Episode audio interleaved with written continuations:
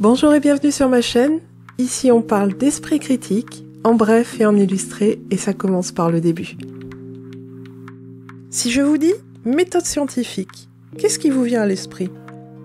Un gars en blouse blanche manipulant des éprouvettes dans un labo qui s'écrie Eureka! Dès que sa solution change de couleur?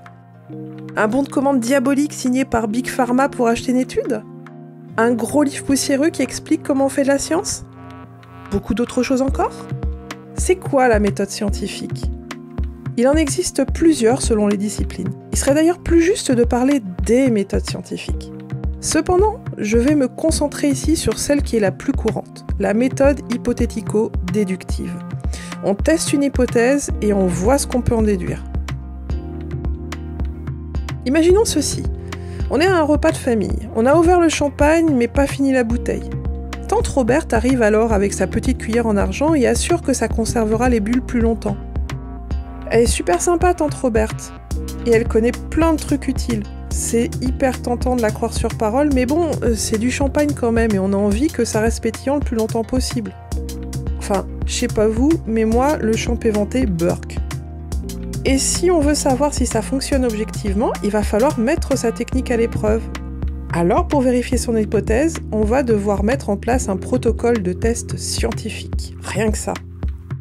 On va se procurer des bouteilles de champagne qu'on va ouvrir, les vider partiellement, les peser une par une et les séparer en quatre groupes. Le premier groupe aura une cuillère en argent dans le goulot, le second groupe aura une capsule classique, le troisième groupe n'aura rien et le dernier aura un bouchon hermétique. On les gardera au même endroit avec la même température, la même lumière, la même humidité et on comparera leur poids après quelques jours. Avoir les mêmes conditions pour toutes les bouteilles, c'est important.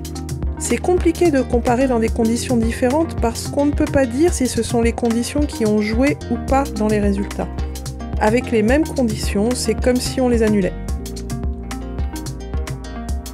Après, il va falloir noter nos observations et on pourra voir ce que nos résultats nous permettent de conclure. Alors pourquoi est-ce qu'on fait comme ça? Après tout, basiquement, sans méthode scientifique, on peut se dire qu'il aurait été simple de mettre une cuillère dans une bouteille de champagne ouverte et de goûter le résultat quelques jours plus tard, non? Bah en fait, c'est pas aussi simple.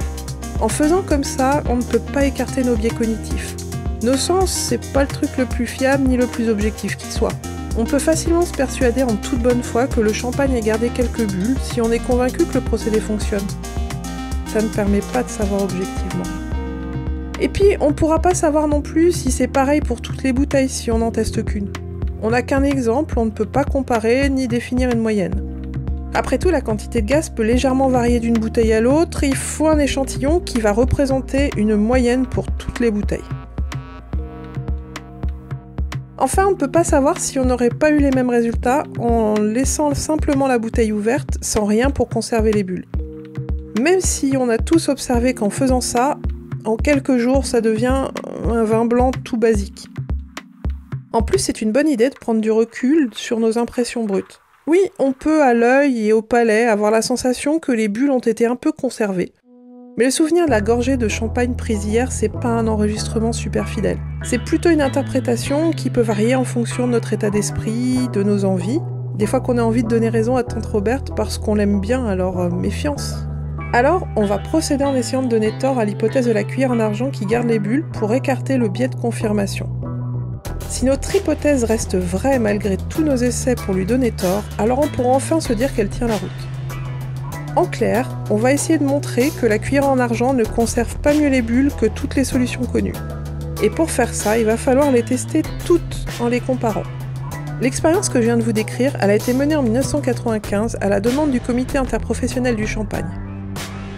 Les scientifiques ont conclu que la cuillère en argent n'empêchait pas les bulles de diminuer dans le temps. Seul le bouchon hermétique a permis de garder une quantité constante de gaz dans la bouteille. Désolée tante Roberte, c'est possible que tu fasses fausse route. Cette expérience est intéressante, seulement elle a un défaut. Elle n'a pas été reproduite. Pour qu'une étude scientifique soit valide, il ne suffit pas de l'avoir menée et écrite.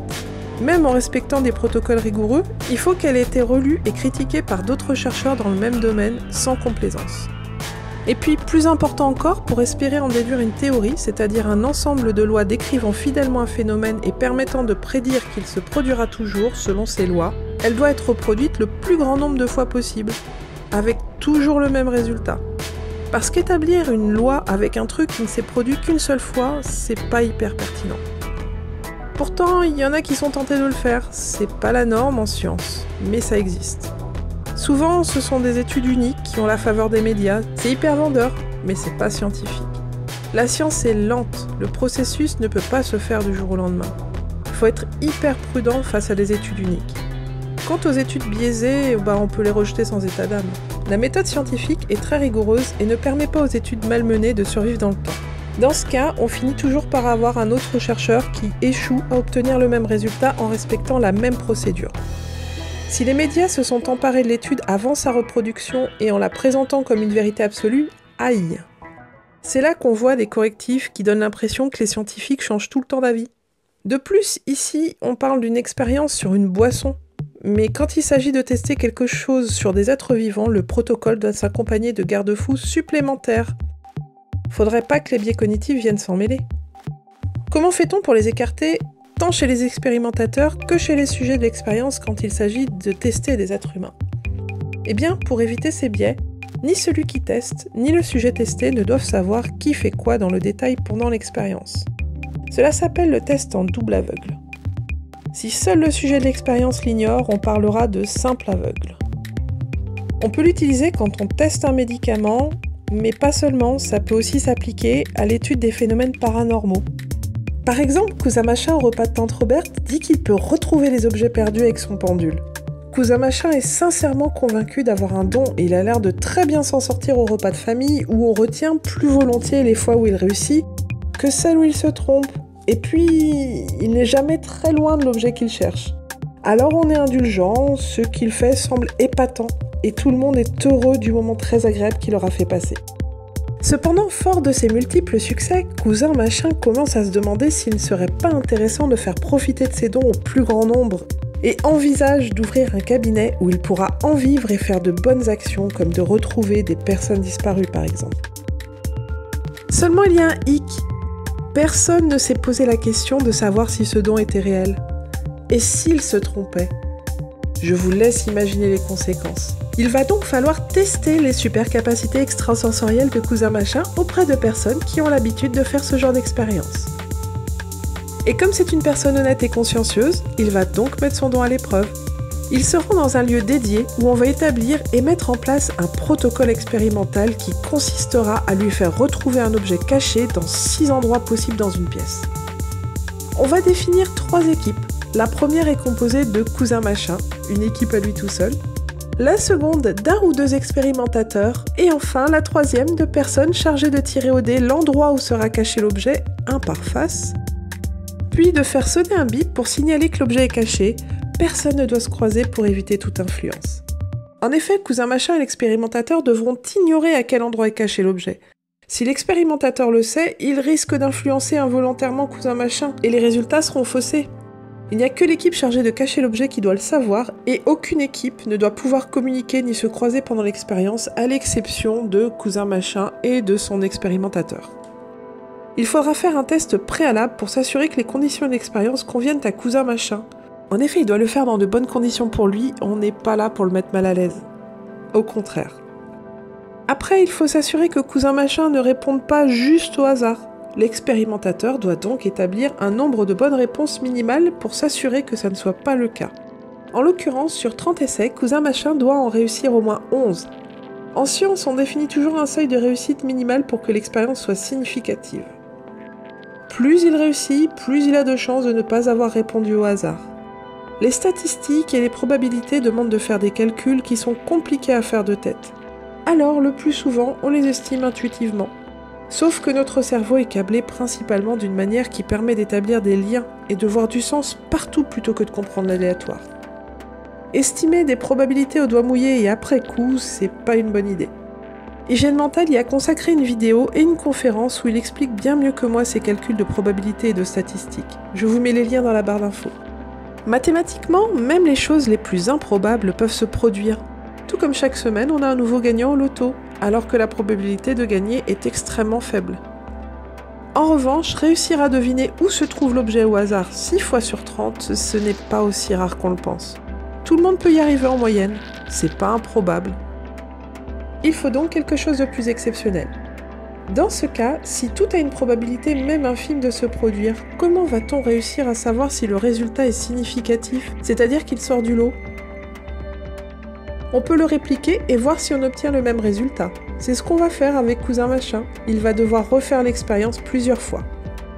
Idéalement, il faudrait même pouvoir appliquer du triple aveugle pour ce type d'expérience. C'est-à-dire qu'en plus du fait que l'expérimentateur et que le sujet testé ignorent où se trouve l'objet à retrouver, il faudrait aussi que le statisticien qui établit les résultats puisse travailler sur les données recueillies en ignorant ce qu'il cherche à montrer. Ça demande un travail considérable et complique beaucoup l'expérience. Mais il faut garder en tête qu'on ne sera jamais certain à 100% qu'il a un pouvoir surnaturel, même avec des résultats positifs. Tout simplement parce que, scientifiquement parlant, une certitude à 100% sur l'existence de quelque chose, c'est impossible. Tout ce qu'on peut faire, c'est réduire l'incertitude. D'autre part, il pourrait aussi avoir utilisé un trucage. C'est pas exclu. Néanmoins, plus les expériences sont répliquées de nombreuses fois dans le temps et plus on a de sujets testés pour une même hypothèse, plus on se rapproche des 100%. Ça donne un bon indice de confiance en la réalité objective d'un phénomène. De la même manière, une expérience reproduite de nombreuses fois et qui donne toujours des résultats négatifs permet de se dire qu'il n'y a pas de raison de croire en ce phénomène. Ça ne veut pas dire qu'il n'existe pas, mais qu'il n'y a pas de preuves suffisantes en sa faveur. Comme je l'ai dit dans une précédente vidéo, si on n'est pas certain que le soleil se lèvera tous les matins, le nombre de matins où on a observé le soleil se lever depuis que l'humanité existe est suffisant pour affirmer que le soleil se lèvera chaque matin avec une certitude de 99,999999999, etc. La science, d'une manière générale, a un mode de fonctionnement qui, s'il n'est pas parfait, permet d'adhérer à ses conclusions les plus solides avec une confiance suffisante. Et si celles-ci sont démenties par de plus grandes preuves, eh bien on pourra faire confiance aux nouvelles conclusions de la même manière. Évidemment, la méthode scientifique est appliquée par des humains dans un monde d'humains. La qualité d'un travail scientifique peut donc se retrouver entachée de plein de façons différentes. Pour autant, cela ne remet pas en question l'intérêt ni l'efficacité de la méthode. Il faut bien différencier les personnes qui produisent la connaissance des scientifiques, certes, mais des humains avant tout, de la méthode qu'ils emploient et qui s'avère un puissant garde-fou. C'est elle qui a permis l'élaboration de théories solides, c'est de tout cela que sont issus par exemple les téléphones et ordinateurs avec lesquels vous regardez cette vidéo, les éoliennes, les voitures, les médicaments qui vous soignent, les satellites qui vous donnent votre position GPS. Qu'on les aime ou non, ça fonctionne remarquablement bien. Voilà, j'espère que cette vidéo vous a plu. Si c'est le cas, n'hésitez pas à la commenter, à la liker et à la partager. Et je vous dis à très bientôt pour un prochain épisode